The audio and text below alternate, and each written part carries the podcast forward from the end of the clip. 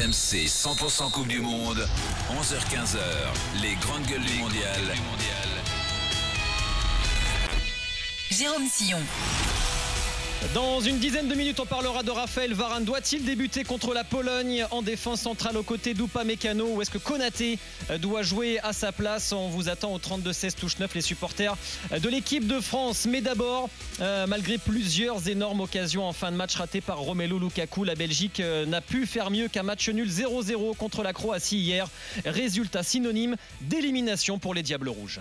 Oh Lukaku Mais c'est pas possible. Le contrôle du ballon quand ça fait la quatrième qu'il arrive avant dans Jérôme et Lukaku, il n'y avait plus de gardien. Il n'y avait plus de gardien en deuxième poteau. Il contrôle de l'entrejambe quasiment et il redonne le ballon à Livakovic. C'est terrible Lukaku qui reste les mains sur les genoux parce que si la Belgique ne marque pas, malheureusement, c'est sur les épaules de Romelu Lukaku. Voilà donc le euh, Aurélien Tiersin au commentaire hier soir après le nul 0-0 entre la Belgique et la Croatie. La Belgique échoue à passer la phase de groupe d'un tournoi majeur pour la première fois au 21e siècle après cinq qualifications euh, consécutives. Le sélectionneur Roberto Martinez a annoncé que c'était son dernier match à la tête de la Belgique. On peut aussi penser que certains dinosaures de cette sélection euh, vont arrêter la sélection ou ne disputeront plus de, Coupe du Monde à tout le moins comme Hazard, Vertonghen, Alderweireld, Witzel ou Mertens. Cette génération dorée était-elle finalement surcoté. 32-16 touche 9 et vos messages sur la chaîne twitch.tv slash RMC Sport. On est toujours avec Loïc Moreau, avec Stéphane Guy, avec Anthony Chopin, supporter des Bleus, et Luigi Pieroni nous rejoint, l'ancien attaquant de la JOCR et de la Belgique. Bonjour Luigi. Bonjour, bonjour tout le monde. Salut. Bonjour Luigi. Luigi, on était ensemble hier déjà dans les grandes gueules. Merci euh, d'être là aujourd'hui. Euh, j'imagine que bah, il y a beaucoup de, de déceptions, grandes désillusions après ce qui s'est passé où en même temps on l'avait un peu prédit finalement dans l'émission d'hier. Oui, c'est vrai qu'on en, en, a parlé, que ça allait être compliqué. Mais euh, c'est vrai pour tout le peuple belge, bah, c'est une désillusion parce qu'ils ont tellement euh, adulé cette équipe nationale avec des grandes stars, je vais dire, parce qu'ils jouent, tous dans des grands clubs.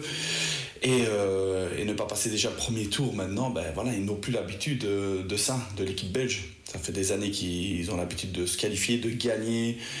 Ils ont été 5 ans numéro 1 mondial. Donc c'est vrai que beaucoup, beaucoup de gens ici en Belgique ben, espéraient mieux. On rappelle le bilan de cette génération, quart de finale au Mondial 2014, quart de finale à l'Euro 2016 sorti par le Pays de Galles, troisième du Mondial 2018 éliminé par la France en, demi-finale et quart de finale à l'Euro 2020 sorti par l'Italie. Euh, Steph, ton regard sur cette, euh, génération dorée qui euh, finalement ben, n'aura pas soulevé le moindre trophée, Stéphane Guy?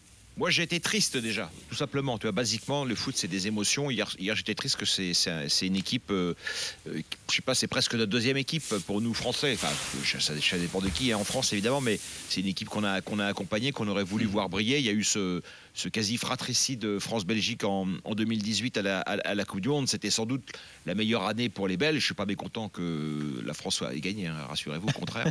Mais euh, voilà, c'était donc ils sont quand même pas passés. C'est, c'est une génération qui aura quand même marqué le, l'histoire du, football belge. Euh, et, on se dit, quand on. Je, je disais ce matin, euh, je, vais dans le domaine de, de, Loïc, là, les stats du match et les expected goals, etc. Et je me dis, bon, ben voilà, quand ça veut pas, ça veut pas. Parce que hier, moi, j'étais dans ma bonne ville d'Alençon, j'ai pas vu le, le, match, je l'ai écouté sur RMC, mais j'ai quand même l'impression que c'était. Euh, c'est c'est incroyable qu'il n'ait pas gagné ce match-là, si j'ai bien, si j'ai bien compris. Ce qui est fou, euh, tu, tu, donnes les chiffres, Stéphane. Moi, je voulais même pas les donner parce que euh, je voulais dire, on, on, a tous vu euh, ce que ce qu'a raté pour ceux qui ont regardé le match, ce qu'a raté Romelu euh, Lukaku. Mais je, je, tiens à saluer les, le côté visionnaire de Luigi Pironi qui hier nous a donné en avance le, le scénario du match. Il nous a dit Lukaku va jouer, il va se foirer et tout le monde va lui tomber ah oui. dessus après. Et c'est exactement Bravo, ce qui s'est passé. Mais en, en même temps, je trouve ça encore une fois, ah scandaleux euh, que Roberto Martinez ait fait jouer Romelu Lukaku euh, durant la seconde, la seconde période parce qu'il n'était absolument pas en capacité. C'est un peu comme euh, un, un, archer qui aurait une gastro-entérite. Tu, tu peux pas, enfin, il peut pas viser correctement. Bah là, c'est pareil. Romelu Lukaku, il est sur une jambe depuis le début de saison. Là, il avait joué 9 minutes contre, contre le Maroc. Et du coup, effectivement, c'est factuel. Il rate des choses euh, que, que peut-être même un, un poussin raterait pas. Mais encore une fois, il n'était pas du tout Il en n'a pas joué depuis le mois d'août, c'est ça? Euh, Lukaku, quasiment, il avait joué quelques minutes Ouais, depuis ouais. le mois d'août. C'est ça, en fait, il avait joué avant ce match. C'était 5, heures depuis voilà, le mois de juillet. C'était 5 heures de football, t'imagines? Et d'ailleurs, euh, je regardais sur la BBC, tu as euh, Gary Lineker, meilleur buteur du mondial 86, Alan Shearer, meilleur buteur de l'histoire de la première ligue, et Didier Drogba, meilleur buteur de l'histoire de la sélection ivoirienne. Ils étaient tous en plateau et ils, ont, ils étaient tous d'accord pour dire il n'aurait jamais dû jouer parce que au final il va se faire brûler alors que c'est pas qu'il est pas, pas pour rien, mais il n'était pas en condition de jouer ce match. Luigi Tu avais tout vu Non, tu, bah ouais, je l'ai vu hier. Ouais. non, mais je suis un ancien attaquant. Quand, quand tu ne joues pas, tu ne peux pas avoir des sensations. Tu n'es pas en confiance. Tu joues 9 minutes euh, sur le dernier mois et demi qui vient de passer. C'est impossible. Ou alors, il faut vraiment avoir euh, de la chance. Mais, mais voilà, ça s'est ça s'est vérifié hier. Ça reste quand même le meilleur buteur de l'histoire de la Belgique. faut pas l'oublier. Puis c'est colossal, c'est 76 buts, non, il c'est ça c'est... Lukaku, c'est. Ben voilà, un record incroyable de nombre de buts. c'est- Exactement, et puis il faut, il faut lui lui témoigner quand même du respect pour ce qu'il fait parce que il a voulu jouer, il a voulu jouer parce qu'il aime son pays, il aime, il aime jouer au football, donc ce serait injuste de lui tomber dessus, vraiment. Anthony Chopin, donc euh, su- il n'est pas fautif sur ce qui se passe. 68 buts, pardon. 68 buts. sur, sur l'équipe de Belgique, toi qui étais à la Coupe du Monde 2018, euh, on les a, on les a éliminés, mais euh, comment tu, comment, quel regard tu portes sur cette génération dorée finalement? Bah, moi, pour revenir juste sur le match d'hier, parce que j'ai regardé, effectivement, euh, j'ai pas compris euh, après les occasions ratées qu'il qu'il ne fasse pas rentrer Michi Batshuayi, par exemple. Je sais pas s'il était blessé ou pas, parce que sachant qu'il a été titulaire sur les deux premiers matchs et qu'il avait scoré sur le premier match, je trouvais ça un peu bizarre de laisser euh, effectivement Lukaku euh, sur le match. Et euh, sur l'historique belge, il faut se rappeler quand même qu'en 2018, ça se joue à un rien. Mm. Je veux dire, on gagne parce que on a, on, on crée l'exploit contre la Belgique parce que Parce je est plus efficace, ouais. Ah, on est beaucoup plus efficace et on n'a pas vu le jour. Je veux dire, en, footballistiquement, on a été mangé par, les, par les Belges, faut le reconnaître.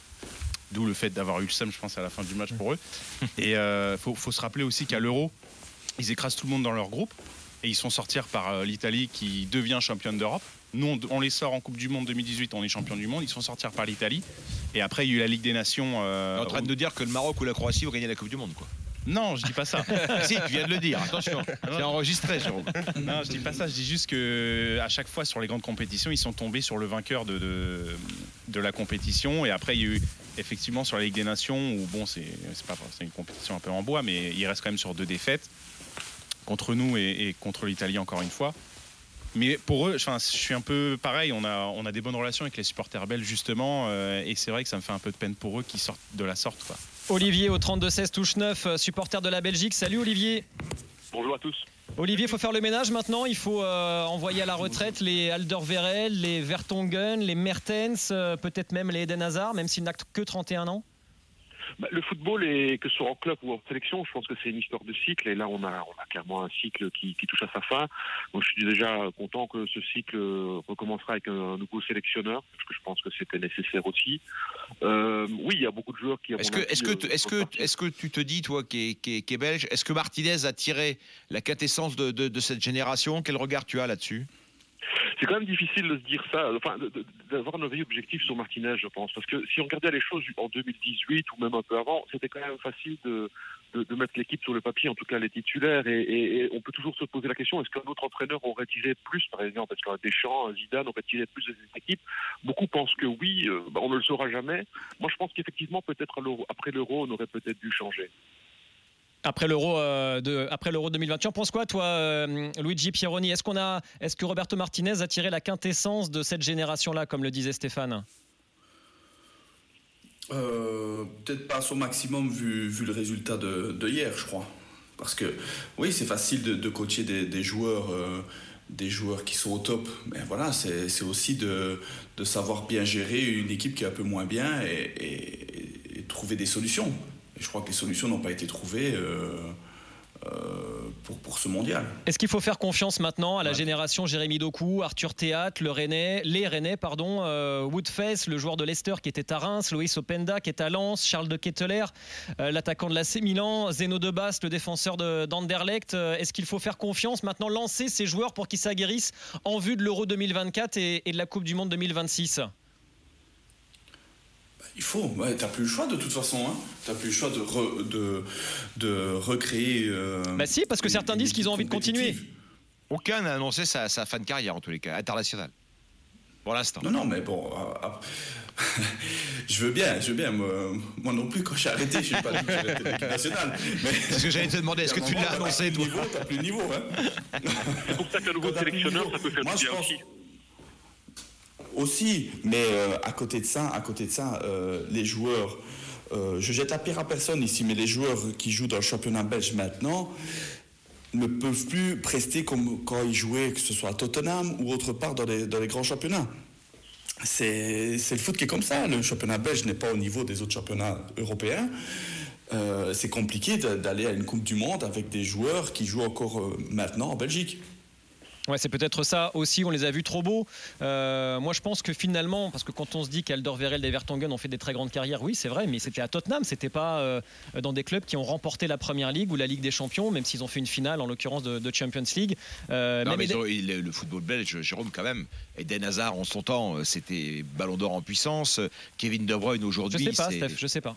Eden Hazard, pour moi, c'était pas un ballon d'or en le, le Eden Hazard à son top. Avec Chelsea, on l'a commenté, il était exceptionnel, mais Ouais, ouais. en tout cas, il a, il- il a jamais eu ce coup-là, peu- lui. Peu, peu importe le débat, mais je veux dire, oui, lui, lui, il a jamais eu cette prétention-là. Mais je veux dire, quand t'as, quand t'avais, même, ils auraient eu un Lukaku en, en, en- en bonne santé, euh, la question elle se poserait pas aujourd'hui. C'est quand même, quand même un pays qui a encore, euh, il y, a, y a- il y a- il y a des footballeurs en Belgique de, de très haut niveau. Olivier, euh, s'il y, a s'il y a un joueur qu'il faut lancer, à qui il faut faire confiance maintenant, un jeune, tu mettrais qui?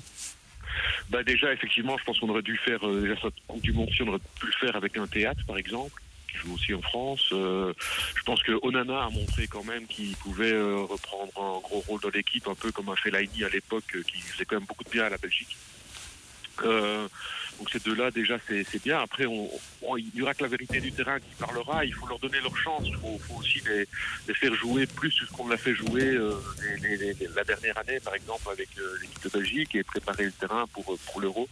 Donc, euh, Ok. d'ici l'Euro, il y a encore beaucoup de temps, qui, enfin, il y a encore beaucoup d'eau qui va couler sous les ponts. Donc, euh, Il y a un an et demi, effectivement. ouais. Merci beaucoup, Olivier, d'être venu dans les grandes Merci. gueules du mondial. Merci à Luigi Pieroni, également l'ancien attaquant de, de la JOCR. Tu vis en Belgique, Luigi? Oui, hein, je suis sur Liège, moi. Je suis en Belgique, oui. D'accord. En Wallonie. Exactement. Merci Luigi Pieroni, à très bientôt sur l'antenne de RMC. Voilà, on ferme la, la- la page euh, belge. On va parler d'un autre, euh, d'un autre grand perdant de cette Coupe du Monde. Ce sera dans une demi-heure maintenant. L'Allemagne, évidemment, et ses quatre euh, titres de championne du monde. Mais d'abord, on va parler de, de Varane, de Konaté qui doit jouer avec Coupa Mécano. C'est juste après les infos de midi. À tout de suite.